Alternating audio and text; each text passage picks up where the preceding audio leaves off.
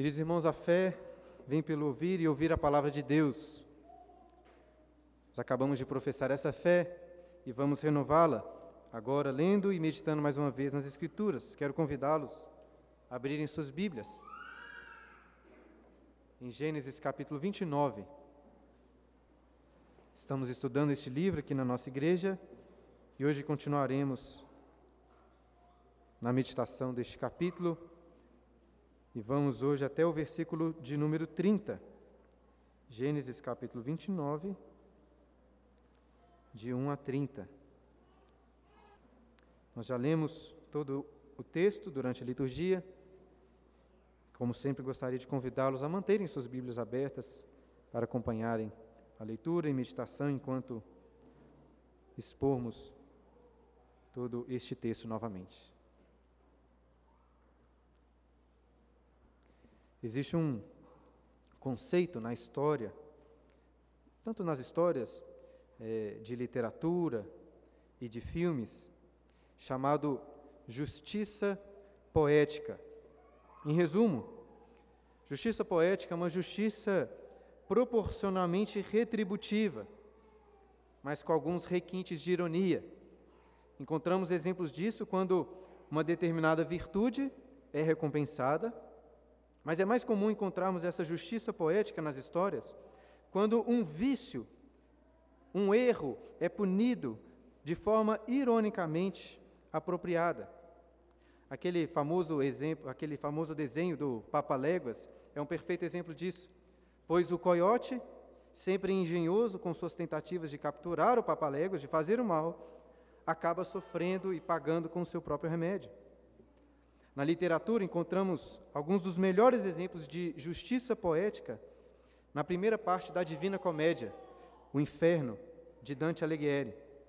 Na obra de Dante, o semideus Minos, da mitologia grega, é o responsável ali no inferno por ouvir os pecados de quem entra e assim condená-lo ao seu respectivo e proporcional castigo. Por exemplo, no segundo círculo do inferno estão as pessoas condenadas pelo pecado da luxúria e da imoralidade sexual. E é um local completamente escuro, em que uma grande tempestade com ventos fortes carrega e leva os que estão ali de um lado para o outro, enquanto eles gritam e gemem de dor. E a justiça poética está no fato de que aquele castigo representa exatamente o que as pessoas eram em suas vidas. Pessoas sem domínio sobre suas paixões carnais que são levadas, carregadas de um lado para o outro. Outro exemplo curioso é dos semeadores de contenda e discórdia. Como eles, durante sua vida, foram responsáveis por causar divisões, discórdias na igreja e na sociedade. No inferno, eles são constantemente e brutalmente mutilados, divididos. Eu acho que eu posso dizer que esse princípio de justiça retributiva, proporcional, é exposto de variadas formas, em variadas culturas e épocas. Os gregos acreditavam na deusa Nêmesis, responsável pela vingança, por essa justiça retributiva. No hinduísmo, no budismo, existe o karma, que é uma lei que afirma que toda ação, boa ou má, gera uma reação com a mesma qualidade e intensidade a quem a realizou. Seria talvez uma consequência moral paralela à terceira lei de Newton. Toda ação, para toda ação existe uma reação. Espero que você não se assuste com o que eu vou dizer, mas encontramos este princípio de justiça retributiva nas Escrituras. Posso citar como exemplo as palavras de Jesus em Mateus 26, versículo 52. Os que lançam mão à espada, os que lançam mão da espada, a espada perecerão. Em Romanos capítulo 2, versículo 6, o apóstolo Paulo afirma que no juízo Deus retribuirá a cada um segundo o seu procedimento. E escrevendo aos Gálatas, texto que nós lemos durante a liturgia, Paulo deixa este princípio muito claro ao dizer: Não vos enganeis, de Deus não se zomba Aquilo, pois aquilo que o homem semear, isso também ceifará. Por que estou falando de justiça poética, de justiça retributiva? Porque acredito que é isso que vemos acontecendo agora na história de Jacó, no capítulo 30. Jacó era um enganador, tanto no nome como em suas práticas. Mas agora é a vez dele ser enganado e provar do seu próprio veneno. Por isso que coloquei como título do sermão o enganador sendo enganado. E pela bênção de Deus veremos como que todos esses enganos cooperam para as promessas da sua aliança continuarem se cumprindo. Acompanhe então comigo novamente a leitura desses versículos para sua meditação e edificação. Primeiro versículo. Pôs-se Jacó a caminho e se foi à terra do povo do Oriente. No capítulo 28, Jacó iniciou essa jornada para o Oriente, que continua agora no capítulo 29. Já vimos que Jacó seguiu nessa viagem com dois objetivos principais: encontrar uma esposa e o segundo, fugir de Esaú, seu irmão que queria matá-lo, visto que Jacó havia enganado seu pai e tomado a bênção que Isaac queria dar para Esaú, seu irmão. Jacó estava muito angustiado nessa jornada e não era para menos. Através dos seus enganos, através daqueles enganos, ele havia recebido o direito de progenitura, de herança, ele seria o patriarca da família, mas ele teve que deixar tudo para trás. O conforto da sua casa, o contato com a família, todos os bens, e sair apenas com o seu cajado, como ele mesmo disse. Porém, Deus havia preparado algo muito importante para essa viagem. Quando Jacó estava usando uma pedra como travesseiro para dormir, ele teve um sonho. Os céus se abriram e havia uma escada que ligava a terra aos céus. E Deus não estava distante no topo da escada, o Senhor havia descido, estava perto de Jacó. E dentre outras coisas, disse Gênesis 28, versículo 15: Eis que estou contigo e te guardarei por onde quer que fores. Não te desampararei. Como expliquei no último domingo, creio que esse encontro foi muito marcante para Deus começar a transformar o coração de Jacó. Até então, Jacó parecia que conhecia as histórias de Deus, mas não, não tinha um verdadeiro relacionamento pessoal com o Senhor. Mas com este sonho e visão, as coisas começaram a mudar. Jacó continuaria sua jornada com uma nova disposição, pois sabia que Deus estaria com ele. E Deus de fato vai abençoar Jacó. Vai conduzi-lo até segurança, com, com segurança até seus familiares em Arã e concederá a ele um casamento. Contudo, como eu disse, este encontro marcou apenas o início da transformação de Jacó. Jacó era um terrível enganador, e Deus, com justiça poética, irá conduzi-lo até o mestre dos enganadores, até Labão, para que Jacó fosse enganado e sofresse do seu próprio veneno. Por um lado, podemos dizer que Jacó seria castigado por Deus. Porém, por outro lado, Deus não o castigaria como castiga um ímpio qualquer.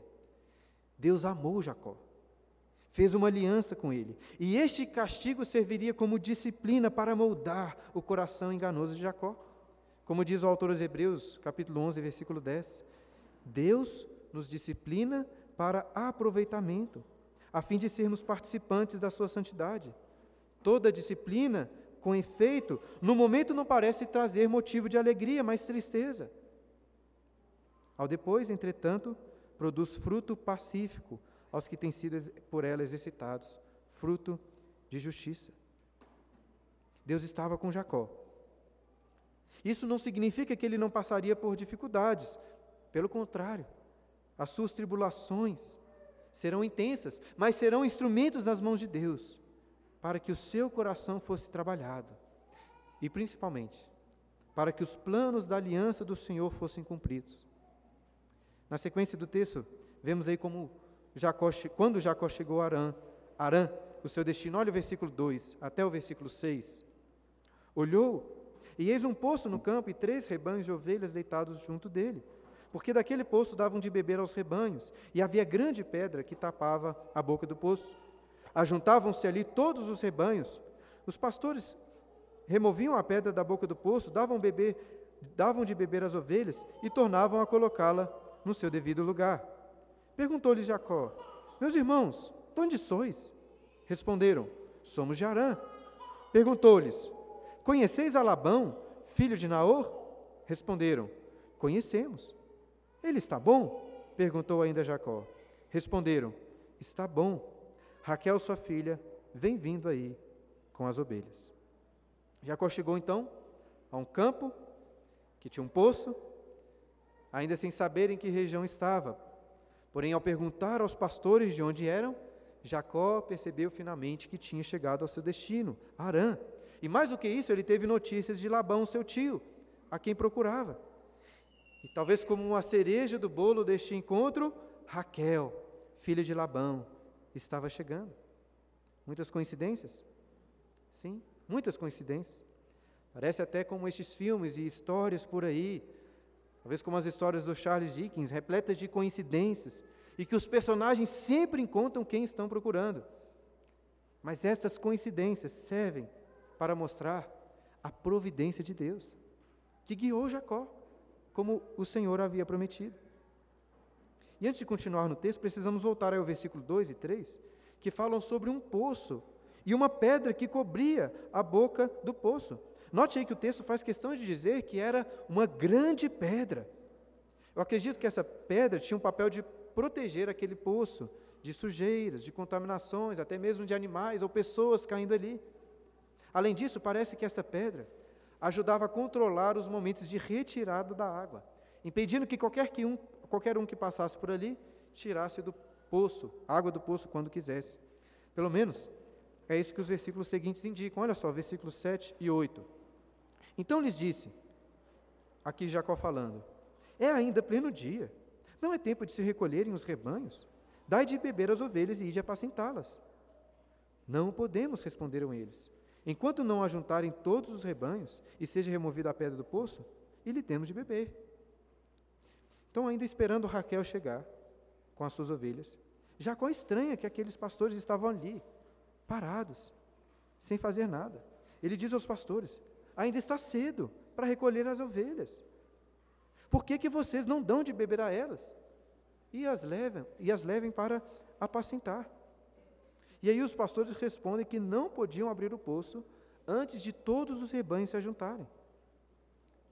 O motivo pelo qual eles precisavam de esperar todos os rebanhos se ajuntarem não é revelado aí no texto, mas guarde esse detalhe porque será muito importante para contextualizar o que Jacó fará logo em seguida.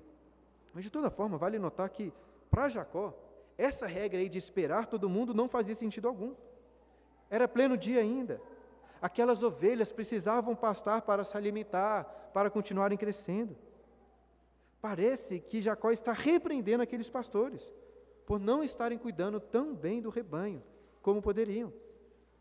E a impressão que eu tenho é que estes detalhes da história servem para revelar que Jacó tinha um bom discernimento sobre como trabalhar com rebanhos, e também para adiantar o fato de que ele se tornará um bom pastor de ovelhas.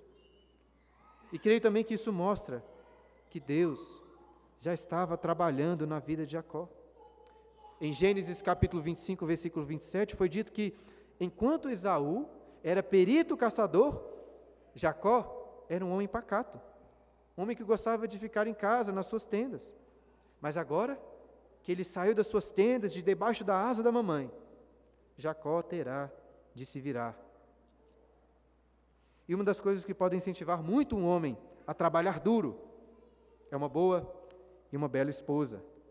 Jacó estava agora prestes a avistar pela primeira vez o grande amor da sua vida. Versículo 9. Falava-lhes ainda quando chegou Raquel com as ovelhas de seu pai, porque era pastora.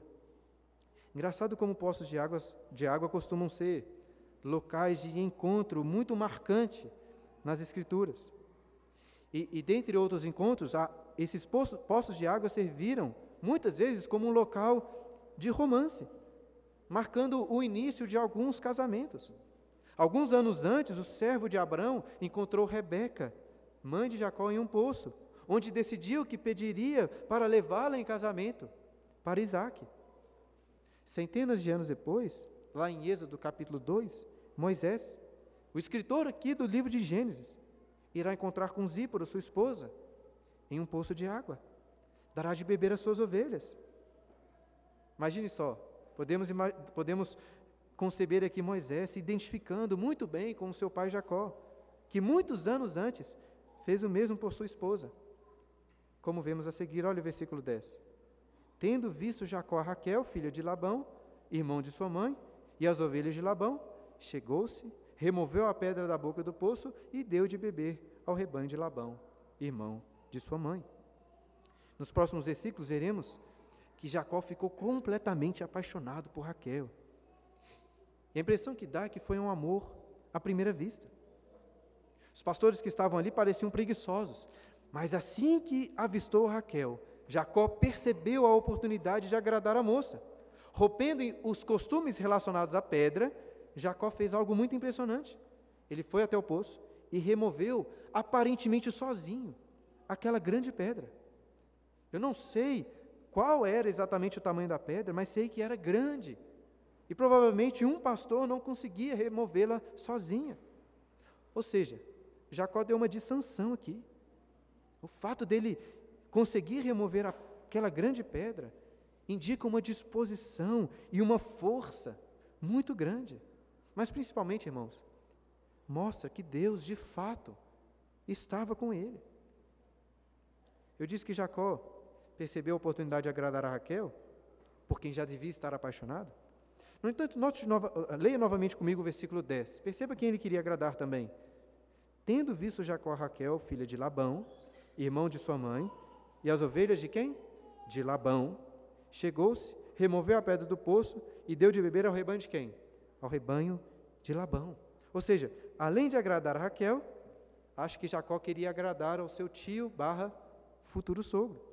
Lembre-se que Jacó não chegou com dez camelos repletos de riquezas e presentes, como anos antes o servo de Abraão chegou diante de Labão. Jacó estava só com seu cajado.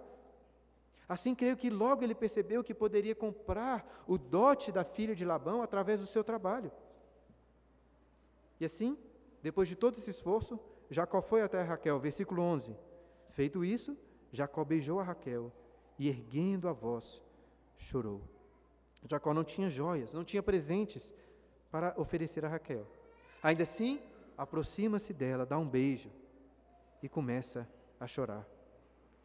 Ainda que Jacó talvez já estivesse apaixonado, não há nada de romântico ou muito menos sensual neste beijo. Provavelmente era um beijo comum entre parentes, assim como Labão em seguida irá beijar Jacó. E por que será que ele chorou? Creio que chorou de alegria. Finalmente, chegou ao fim da sua jornada e encontrou a família da sua mãe. E apesar de Jacó não dizer explicitamente isso, o fato é que Deus estava com ele, guiando, assim como havia prometido no encontro que tiveram. Eu também não sei se Raquel estranhou aquele estranho lhe beijando, mas Jacó irá, irá explicar melhor em seguida. Olha só, versículos 12 e 13. Então, Contou Jacó a Raquel que ele era parente de seu pai, pois era filho de Rebeca. Ela correu e comunicou a seu pai. Tendo Labão ouvido as novas de Jacó, filho de sua irmã, correu-lhe ao encontro, abraçou-o, beijou e o levou para casa. E contou Jacó a Labão os acontecimentos de sua viagem. Então, ao saber que Jacó era seu parente, Raquel correu para contar ao seu pai. Lá em Gênesis capítulo 24, Labão tinha crescido o olho para as riquezas do servo de Abraão. Talvez ele estivesse aqui com a expectativa de encontrar novas riquezas. Mas foi frustrado. De toda forma, o fato é que ao ouvir aquelas notícias, Lamão correu ao encontro de Jacó, abraçou, beijou e levou para sua casa. Agora, apesar deste carinho inicial, o fato é que Jacó estava conhecendo seus, um dos seus principais inimigos de toda a sua história. Um dos principais inimigos, como veremos melhor na sequência deste e dos próximos dois capítulos. E note também que, no final do versículo 13, é dito que Jacó contou a Labão sobre os acontecimentos de sua viagem. E eu fico pensando quais acontecimentos Jacó escolheu contar. Talvez ele tenha contado sobre o encontro que teve com o Senhor. É uma possibilidade. Mas eu pessoalmente não estou tão seguro disso. Por quê? Lá no capítulo 24, em uma história com muitas semelhanças, Moisés, o escritor, registra com detalhes os eventos da viagem do servo, porque aquele servo de Abraão fazia questão de contar para Labão e para o seu pai como que Deus o havia guiado em todas as coisas. Perceba, porém, que Jacó não faz o mesmo aqui. Imagino que provavelmente Jacó contou sobre o motivo da sua viagem, dizendo que Isaac o havia enviado até a casa de Labão para procurar uma esposa, ele estava interessado nisso. Além disso, Jacó deve ter contado que, apesar de ser o filho mais novo, ele tinha o direito de progenitura, que seria primogenitura, que ele seria o grande herdeiro de Isaac. Ainda que Jacó não estivesse carregado de bens, riquezas consigo, ele tinha muitas riquezas o esperando em Canaã. Agora, é mais difícil saber se Jacó teve coragem de dizer sobre como ele conseguiu este direito de primogenitura? Será que Jacó contou sobre o dia em que se aproveitou da fome de Esaú para comprar o direito de primogenitura com um prato de lentilhas? Será que ele contou como fingiu ser o seu irmão? Será que isso tudo serviu de ideia para o que Labão fará em seguida? Eu não sei dizer, mas acho legal pensar sobre essas possibilidades. Depois de Jacó contar sua história, Labão disse no versículo 14: 14 Disse-lhe Labão: De fato, és osso, és meu osso e minha carne. E Jacó, pelo espaço de um mês, permaneceu com ele.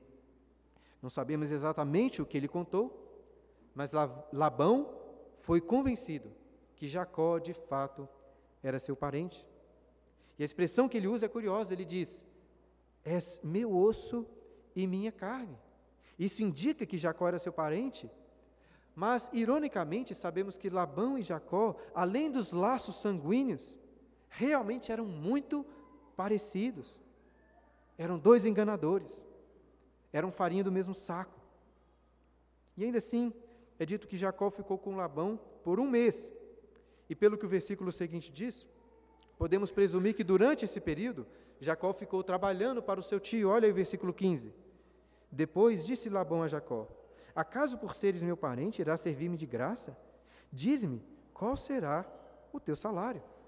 Após um mês, um mês de trabalho, Labão oferece um salário para Jacó.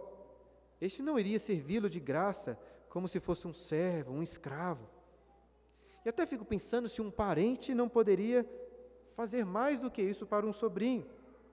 Além disso, é, é, é digno de nota que Labão oferece o salário apenas depois do mês ter, do mês ter passado. Labão era um homem esperto, ganancioso.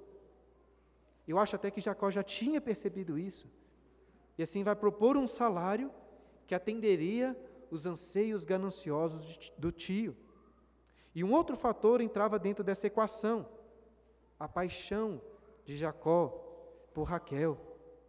Os versículos 16 e 17 formam assim um importante parêntese para entendermos a resposta depois de Jacó no versículo 18. Olha os versículos, versículos 16 e 17. Ora, Labão tinha duas filhas, Lia, a mais velha, e Raquel, a mais moça. Lia tinha uns olhos baços, porém Raquel era formosa de porte e de semblante. Lembre-se que um dos objetivos de Jacó nessa viagem era encontrar uma esposa. Isaac havia dito especificamente para Jacó tomar uma esposa dentre as filhas de Labão. Dessa forma, acho que até para trazer maior compreensão, o autor de Gênesis faz uma pausa na narrativa para apresentar as duas possíveis escolhas de Jacó, as duas filhas de Labão.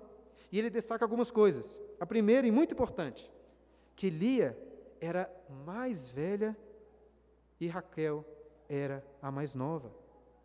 Esse aspecto de irmão mais velho e irmão mais novo merece grande destaque na história de Jacó. Além disso, Moisés relata algumas coisas sobre a aparência das duas filhas. Lia tinha os olhos baços, ou seja, olhos cansados, como de uma pessoa cansada, embriagada até. O termo hebraico aqui poderia até ser traduzido por olhos fracos. Mas o que na prática isso significa? Olhos baços. Acho que o contraste nos ajuda a entender, porque enquanto Lia tinha olhos baços, Raquel era formosa de porte e de semblante. Dois termos hebraicos são usados para enfatizar a beleza e a formosura de Raquel. Inclusive, um destes termos foca na forma dela. Parece que Moisés está destacando que Raquel era estonteantemente bela, não só com o rosto bonito, mas todo o seu corpo era atraente. Dessa forma, enquanto Raquel era linda, maravilhosa, Lia tinha uma aparência fraca. Não sei se ela era vesga, se ela tinha algum defeito no olho, mas ela não era bonita. E assim, após a descrição das filhas, o texto volta para a resposta de Jacó em relação à pergunta que foi feita no versículo 15: Qual será o teu salário? Aí ele responde agora no versículo 18: Jacó amava Raquel e disse: Sete anos te servirei por tua filha mais moça, Raquel. Como já ressaltei, Jacó não tinha joias, nem presentes para pagar pelo dote de Raquel. E como ele amava, ele a amava muito, ele aproveitou a deixa de Labão para fazer uma proposta irrecusável. O salário por sete anos de serviço seria Raquel. Ou seja, ele oferece servir a Labão por sete anos, sem qualquer salário, como se fosse um escravo, para ao final receber a mão de Raquel em casamento. Sem dúvidas, era uma proposta muito vantajosa para Labão. Ainda mais que Jacó já havia provado ser um excelente trabalhador. E o que Labão tem a dizer? Versículo 19 e 20. Respondeu Labão: Melhor é que eu te dê, em vez de dá-la a outro homem. Fica, pois, comigo. Assim, por amor a Raquel, serviu Jacó sete anos, e estes lhe pareceram como poucos dias, pelo muito que a amava. Vocês conseguem perceber que a resposta de Labão é meio evasiva, não é muito direta?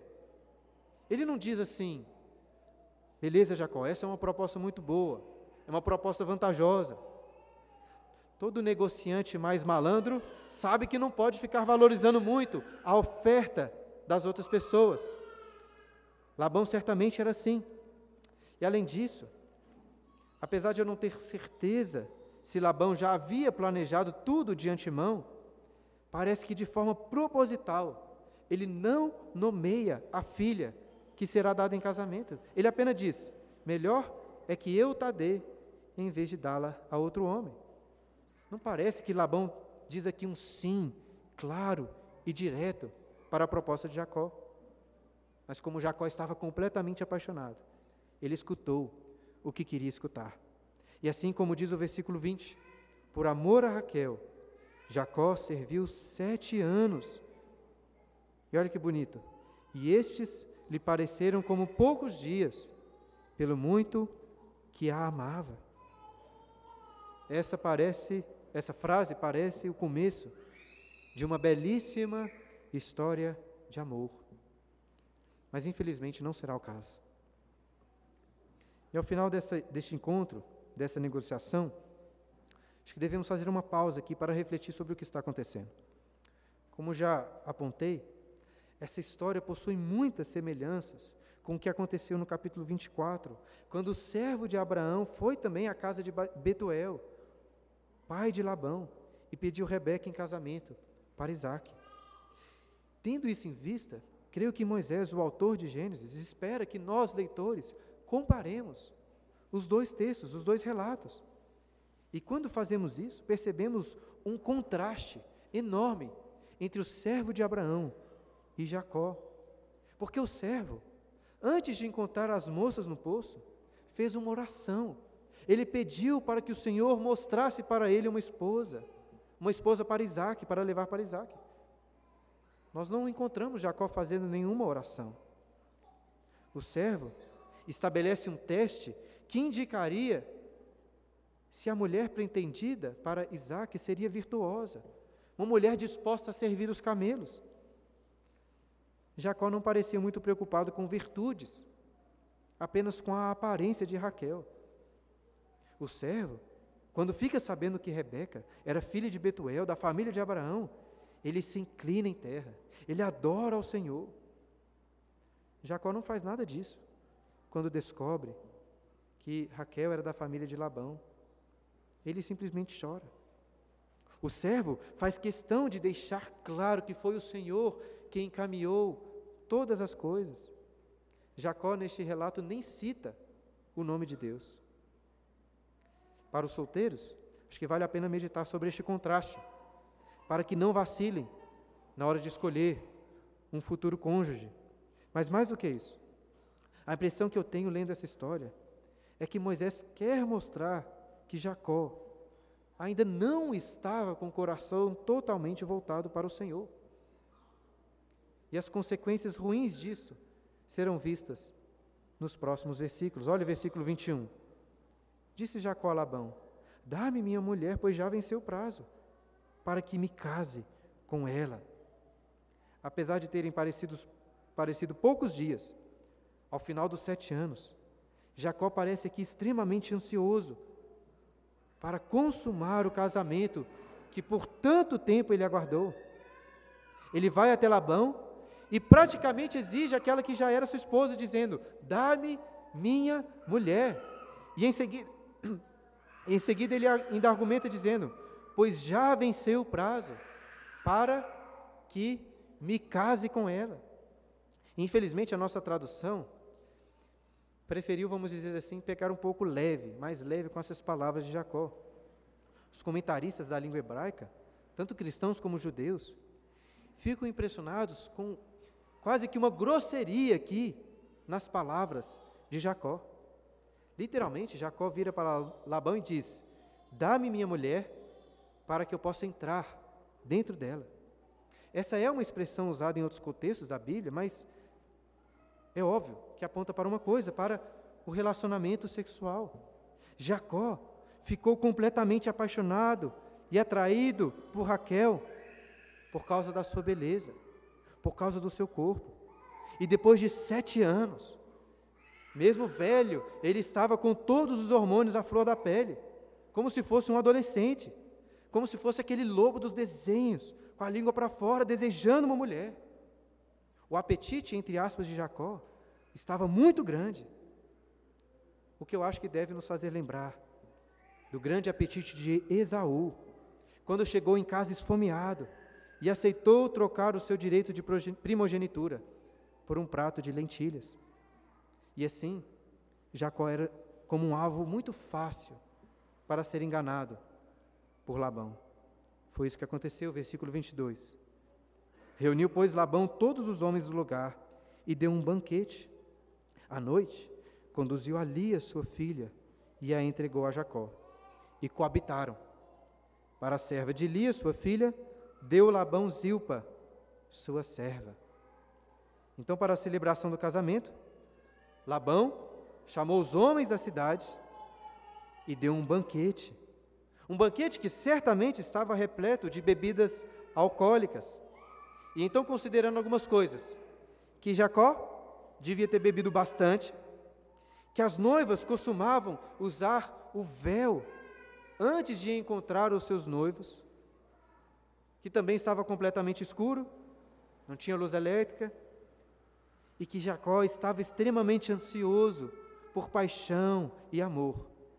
Labão conseguiu enganar Jacó, e ao invés de Raquel, conduziu Lia até a sua tenda.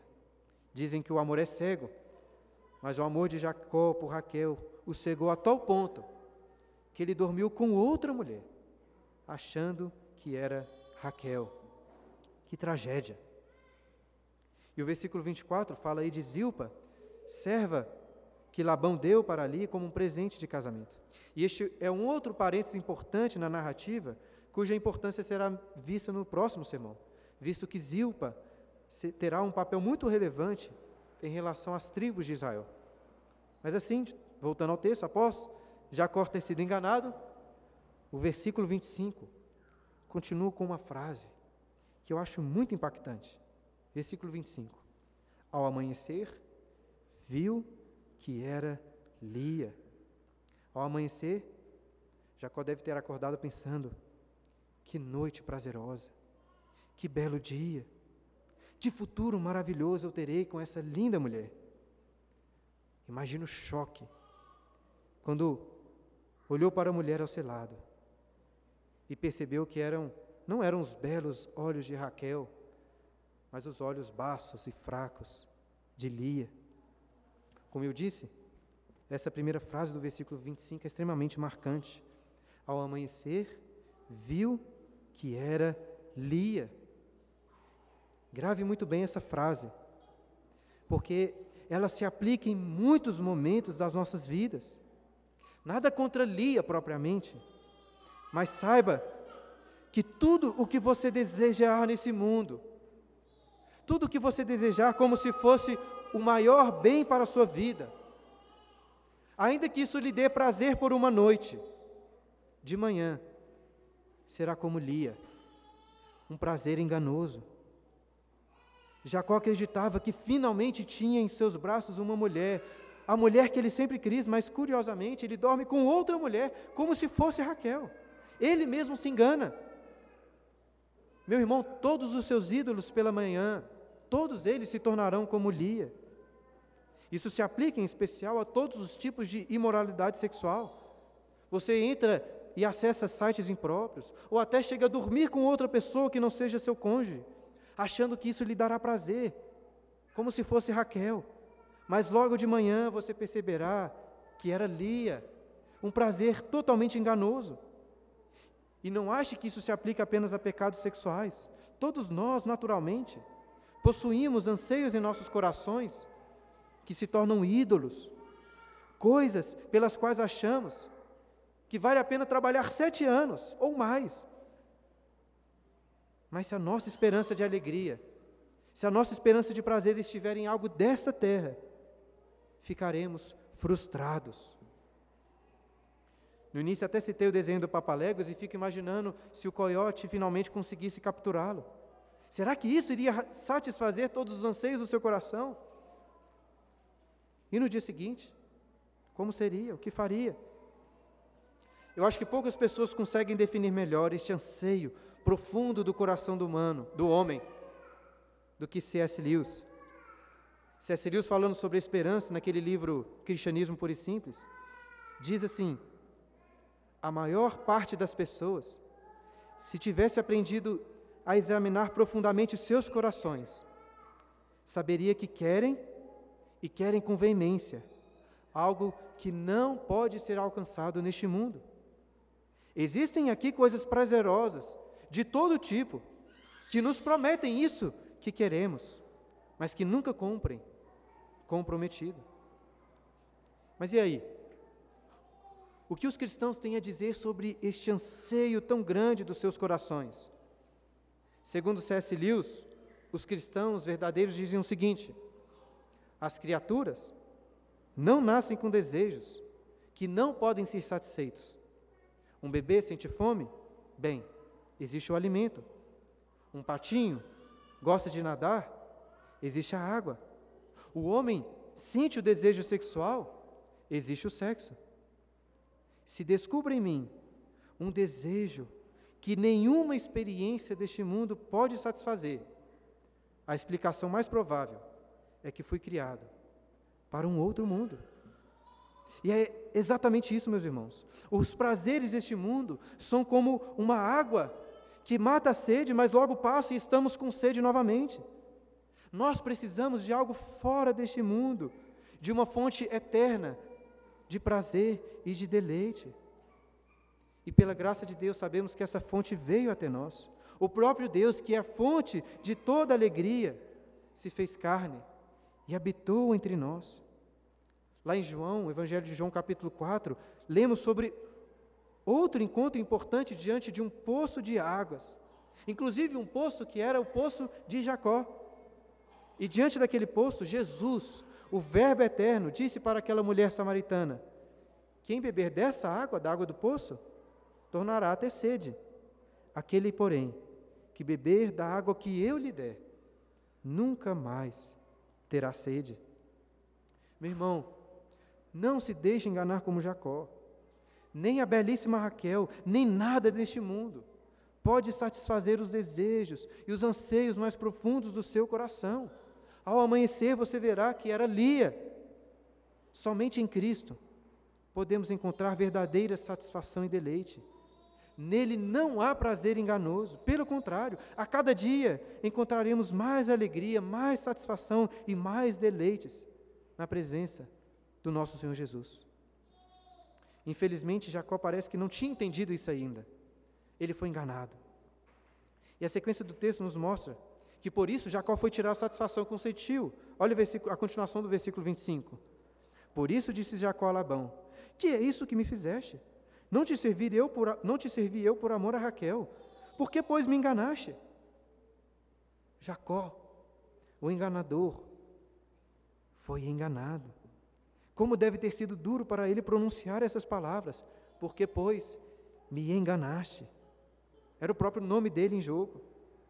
No passado, Isaac havia tocado, havia beijado Jacó, que fingia ser Esaú, seu irmão.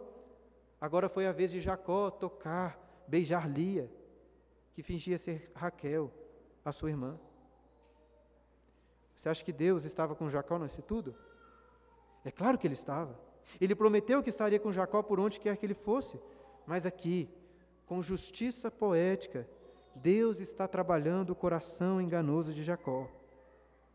E para aumentar ainda mais os tons de ironia, olha o que Labão respondeu no versículo 26. Respondeu Labão: Não se faz assim em nossa terra, dar-se a mais nova antes da primogênita. Imagine como essas palavras soaram aos ouvidos de Jacó. É claro que Labão estava errado. Nada o justifica. Mas é como se ele estivesse dizendo: lá em Canaã, o mais novo até pode passar na frente do mais velho, mas aqui não, Jacó. Aqui não é assim. E então o ganancioso Labão, o mestre do engano, continua com a seguinte proposta para Jacó, versículo 27. Decorrida a semana desta, dar-te-emos também a outra, pelo trabalho de mais sete anos que ainda me servirás. A minha impressão é que Labão sabia que teria dificuldade de casar a sua filha mais velha, Lia, dos olhos baços. Ainda mais quando as pessoas comparavam Lia com Raquel, a bela irmã mais nova. E assim, o esperto Labão orquestrou um plano para matar dois coelhos com uma cajadada. Ele queria casar Lia e conseguiu por sete anos de serviço de Jacó. Mas ele também não queria perder Jacó. Jacó estava sendo muito lucrativo. E então, sabendo que Jacó estava apaixonado por Raquel, ofereceu de também dar a sua filha mais nova em troca de mais sete anos de serviço. E Jacó concordou, como vemos a seguir. Versículo 28. Concordou Jacó e se passou a semana desta. Então Labão lhe deu por mulher Raquel, sua filha. Para a serva de Raquel, sua filha, deu Labão a sua serva Bila e coabitaram. Mas Jacó amava mais a Raquel do que a Lia e continuou servindo a Labão por outros sete anos. Hoje nós vamos ler até aqui. Finalmente, Jacó conseguiu o que tanto queria. Se casou, se casou com Raquel. Mas será que Raquel seria um poço de águas que mataria toda a sede de Jacó? Será que agora sim ele ficaria feliz? A resposta é não. Se Deus nos abençoar, domingo que vem veremos que os próximos anos da vida de Jacó não vão passar tão rápido como se fossem alguns dias. Foram tempos difíceis, duros, repletos de conflitos e tribulações. Mas em todas as coisas, Deus sempre provou que estava com Jacó, o abençoando, apesar de todas as falhas e enganos. E uma prova do cuidado de Deus se encontra até mesmo nestes casamentos de Jacó. Como assim? Jacó amava Raquel. Suponho até que ela o amava também. Mas Elia, tente se colocar no lugar dela, no lugar de Lia. Você cresceu ouvindo os outros falando da beleza da sua irmã, enquanto você era preterida. Para piorar, para piorar, você se casou com um homem, se deitou com ele, enquanto ele lhe chamava pelo nome da sua irmã. E por fim, O seu marido também se casa com sua irmã e nem tenta esconder o fato que amava mais a ela do que você. Que vida miserável. Mas o Senhor estava com Jacó e estava com Lia também. Veremos nos próximos versículos que Deus a abençoará. Abençoará Lia e ela se tornará a mãe dos quatro primeiros filhos de Jacó, dentre eles Levi e Judá. Lia se tornará a mãe dos levitas, dos sacerdotes, a mãe de Moisés. E Lia também se tornará a mãe de Judá, a mãe de Davi, a mãe de Jesus. Então, para concluir, para concluir, eu quero chamar a sua atenção para este fato de que todas as coisas ruins, essas circunstâncias erradas de engano, de favoritismo, de desprezo, de nenhuma forma atrapalharam as promessas da aliança de Deus, de nenhuma forma impediram que essas promessas se cumprissem. Pelo contrário, enquanto os homens intentavam tudo para o mal, Deus intentou essas circunstâncias para o bem, para fazer cumprir a sua aliança. Estes erros, esses enganos, também fazem parte da perfeita justiça poética de Yahvé.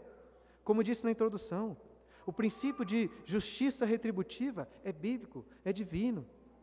Deus, o perfeito juiz, irá recompensar toda obediência e irá punir todos os pecados. Como o apóstolo Paulo diz aos Gálatas: de Deus não se zomba, porque aquilo que o homem semear, isso também se fará. Jacó merecia ser enganado por Labão, mas não só isso, Jacó merecia algo muito pior. Ele merecia o castigo eterno de Deus, ele merecia o inferno. E nós também somos pecadores. Nós não merecemos as promessas de bênção de Deus, nós merecemos o castigo do inferno. Mas será que temos esperança? Temos, porque Deus enviou o seu Filho para cumprir toda a justiça poética, toda a justiça retributiva em nosso lugar. No último sermão falamos muito sobre essa escada entre os céus e a terra e que Cristo veio até nós. Ele desceu a escada para se identificar conosco. E assim como nosso representante, Jesus obedeceu ao Senhor em todas as coisas. Jesus nunca cometeu um pecado sequer e fez isso para cumprir a justiça em nosso favor. Ele obedeceu para que pudéssemos herdar a bênção da vida eterna. Mas ele também morreu para perdoar os nossos pecados. Jesus nunca enganou ninguém. Nunca. Ainda assim, aqueles sacerdotes do seu tempo, mestres do engano, homens piores do que Labão, usaram falsas testemunhas para enganar os oficiais e levar Cristo para a morte. Jesus nunca traiu ninguém, mas foi traído por um dos seus discípulos. E ele sofreu todas essas coisas em nosso lugar, para pagar pelo nosso castigo. Se no último sermão citei aquela música Stairway to Heaven, do Led Zeppelin, da escada dos céus, e que Cristo desceu até nós. Permitam-me também citar uma música do ACDC e dizer que Jesus continuou descendo, irmãos. Ele desceu a Highway to Hell, a estrada para o inferno. Ele fez isso em nosso lugar para pagar pelo castigo eterno em nosso favor. Ele desceu ao Hades. Ele sofreu toda a justiça de Deus, todo o inferno, para cumprir tudo em nosso lugar, para morrer em nosso favor, no favor de todos que nele creem. Mas assim, como a grande pedra daquele poço foi retirada por Jacó, para que as ovelhas pudessem beber da água. Depois da sua morte, depois do inferno, a grande pedra, a grande pedra do túmulo de Cristo foi removida, para que todos pudéssemos beber da água viva do Cristo que ressuscitou dos mortos e fez isso também em nosso favor.